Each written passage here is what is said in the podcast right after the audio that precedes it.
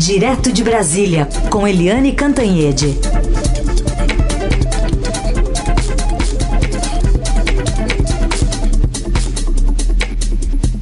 Oi, Eliane, bom dia.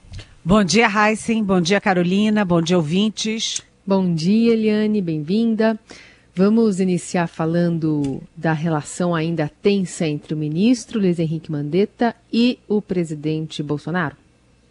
Vamos, vamos, sabe porque a gente já viu essa história muitas e muitas, eu já vi dezenas de vezes em diferentes governos, em diferentes circunstâncias, e essa situação entre o presidente Jair Bolsonaro e o ministro Luiz Henrique Mandetta da Saúde é uma situação que não vai longe. Não vai longe, ela chegou num, num estágio de de sem volta, sabe? Sem volta. Eles tentaram se acertar, os eh, ministros militares, né, os generais do Palácio do Planalto tentaram fazer o acordo, mas a situação não evoluiu. Eles chegaram num ponto de desgaste, sabe? Sabe quando explode a ponte e, e, e não tem como refazer? Não dá tempo de refazer. Então a situação está muito complicada. Ontem foi um dia, mais um dia muito tenso, uma expectativa enorme se o ministro seria demitido ou não, se pediria demissão ou não. O Mandetta sempre diz que não pede demissão, que o ônus da demissão teria que ficar com o presidente.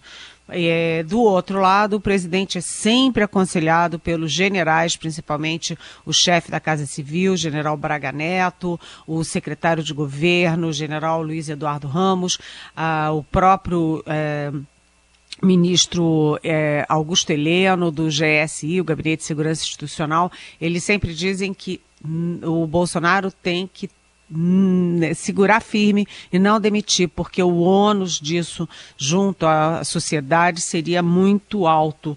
É, ontem, na hora de começar a entrevista, aquela entrevista que tem diariamente para falar sobre as medidas do governo para a Covid e também a área da saúde, para dar os números, o pessoal da saúde não estava e o próprio Mandetta não estava. Então ficou o maior zum zum, maior corre-corre.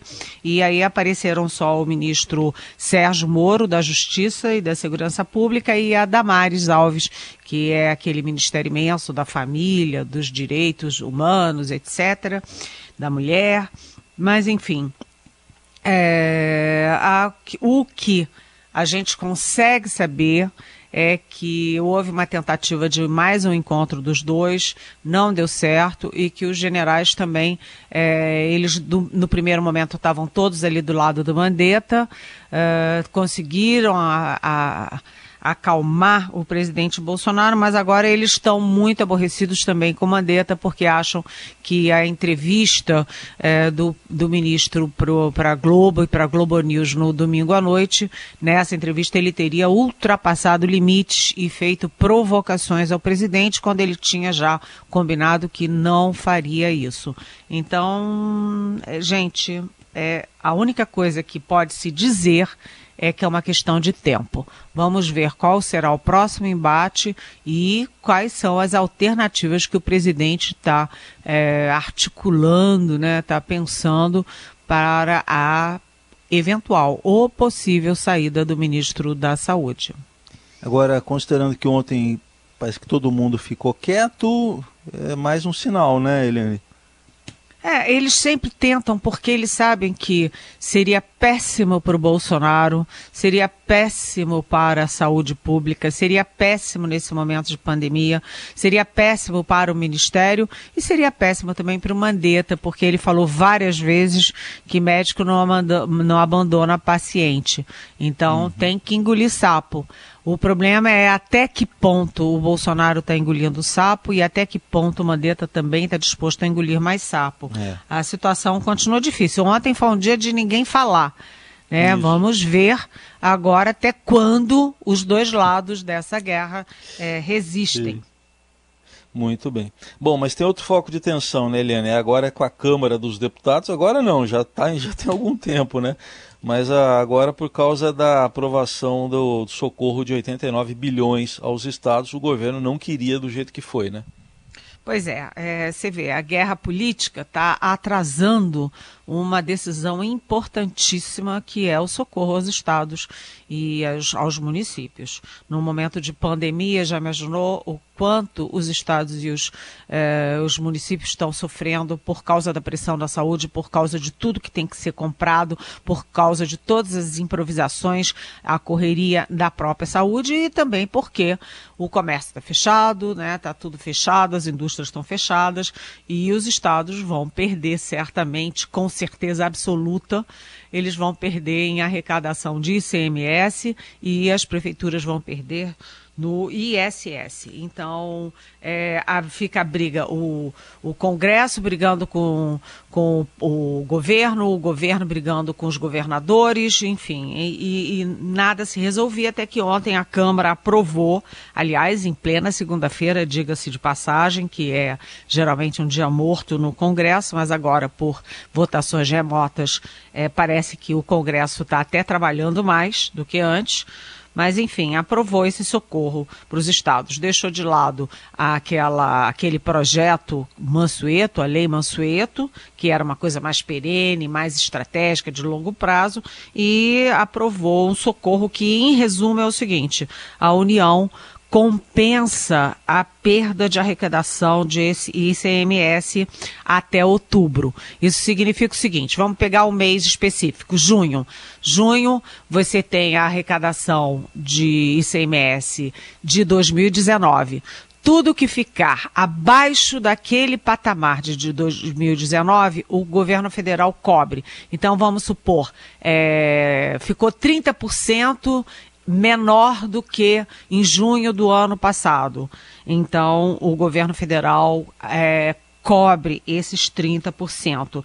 Mas, atenção, é, como o ICMS é meio dividido, 70% da, da ajuda seria para os estados, 30% para os municípios. Agora, no caso do ISS, que é o imposto municipal, 100% ficariam com as prefeituras. Agora, a conta que se faz é que isso daria mais ou menos ou mais ou menos não, mais um pouco mais do que 89 bilhões de reais e há informações de que o ministro da Economia Paulo Guedes está é, pedindo ou pressionando o presidente Jair Bolsonaro para vetar Agora vocês imaginam, no meio de uma pandemia, no meio dessa confusão toda, com o ministro da Saúde balançando, se o presidente veta uma medida que interessa ao, aos estados todos, no momento de caos, e que foi votada pela Câmara dos Deputados, que é presidida por é, Rodrigo Maia, aquele que tem ali uma lança e está sempre enfrentando os avanços do governo um veto do presidente nesse momento, ele vai causar uma nova frente de muito desgaste político para o presidente. Uma frente que não é só congressual, mas uma frente principalmente com os governadores com quem ele já anda se estranhando bastante. A ver, vamos ver como é que fica essa história do veto. Eliane, queria que você falasse um pouquinho da cloroquina, né, que continua sendo objeto de polêmica nas nossas discussões, mas também queria que você comentasse um pouquinho sobre a sua ótima coluna de hoje, Meu Brasil Brasileiro, né? lembrando de que o Brasil é o único do mundo onde há promoção de carreatas contra o isolamento, pró-pandemia, pró-cloroquina. Ai, é, pois é, né, Carolina? É, rapidamente sobre a cloroquina, a gente tem que o, a Marinha, o, todos, todas as três Forças Armadas têm laboratórios de produção de substâncias de medicamentos. Todos três, Marinha, Aeronáutica e Exército. A Marinha já produzia cloroquina, agora o Exército também começou a produzir. O Exército já produziu cerca de 200, não, desculpa, de 2 milhões de doses de cloroquina. Isso para deixar de stand-by caso seja aprovado o uso no caso do coronavírus. Só que a gente todo dia está tendo notícias do exterior e do Brasil de que a cloroquina não está sendo adequada para o tratamento da, da do coronavírus. Já veio um, um relatório é, bem fundamentado da França, já teve informações dentro do Brasil e agora é, o Amazonas, o estado do Amazonas, que agora é o número um em, em grau de, de incidência é, da, da, do coronavírus, ele suspende, e suspende assim drasticamente a aplicação de cloroquina, porque houve registro não apenas de efeitos colaterais graves, mas de mortes, não pelo coronavírus, mas pelo uso da cloroquina. Então, isso está descartado e está ficando cada vez mais difícil acreditar que isso seria a salvação da lavoura. Quanto à minha coluna de hoje, é, Carolina e Heisen. O Brasil é um dos mais de 190 países do mundo. E a gente fala mais de 190 porque nem a ONU sabe direito quantos países tem, né? A gente tem paisecos, paizinhos, é, e não dá para ter um cálculo completo. Mas são mais de 190 países. É o único país do mundo onde há carreata alegre, feliz, em carrões, em motocicletas, em caminhonetes, contra o isolamento. E, portanto, a favor da pandemia e da disseminação é o Brasil. Ninguém consegue imaginar carreata desse tipo, uma carreata macabra, nem nos Estados Unidos, nem na Alemanha, nem na França, é, nem na Itália, onde vocês quiserem, no Canadá, na Argentina, no Japão é, não, não, não se pode imaginar carreata desse tipo. E além disso, eu vi ontem na internet, eu fiquei até dizendo não é possível. Isso só pode ser fake news, eu não acredito isso. Né? As pessoas dançando na rua com uma imitação de caixão, assim, um caixão de papelão preto, né? É, no meio de uma pandemia. Quer dizer, isso é uma, uma loucura, uma excrescência.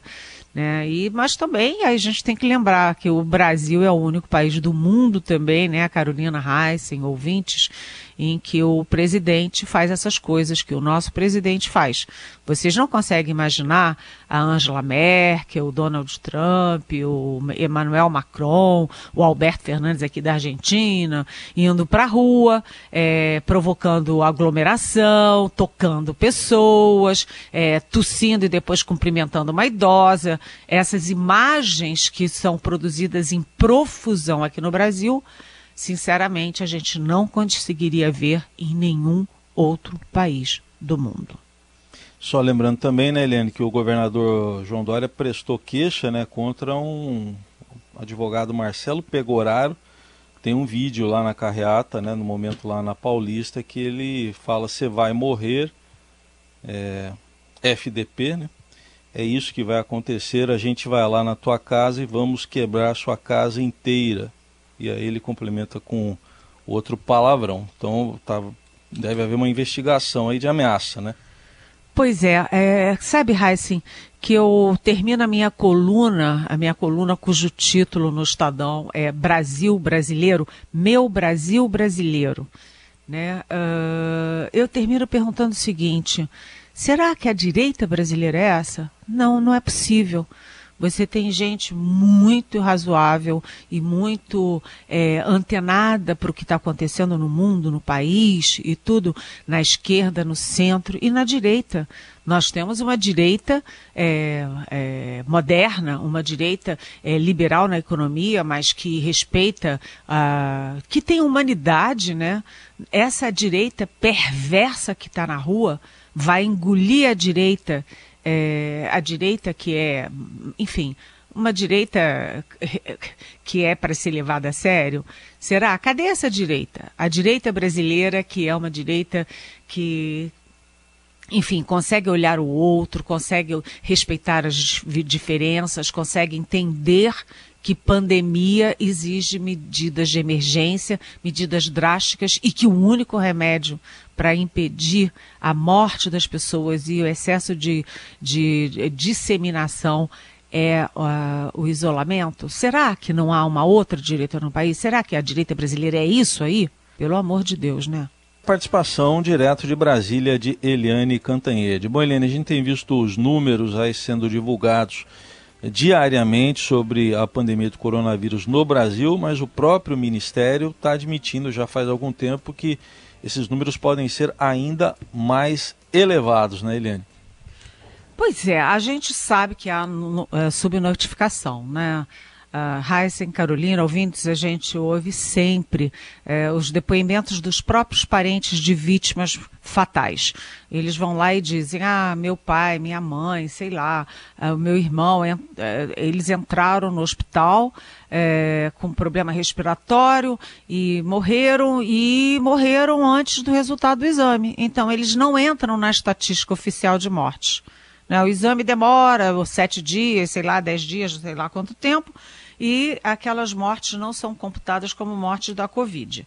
E hoje a gente estava vendo é, que já há aí uma previsão de que o número de casos pode estar subestimado, que pode ser 12 vezes maior do que eles são. 12 vezes maior. Tem um outro estudo também dizendo que podem chegar a 15 vezes mais do que os números oficiais. É, se acompanhar isso em termos de gente contaminada e for a mesma proporção para gente que morreu, a gente está num quadro muito, muito mais dramático do que o quadro que já é dramático. Porque ontem foram, me parece, 1.328 mortes.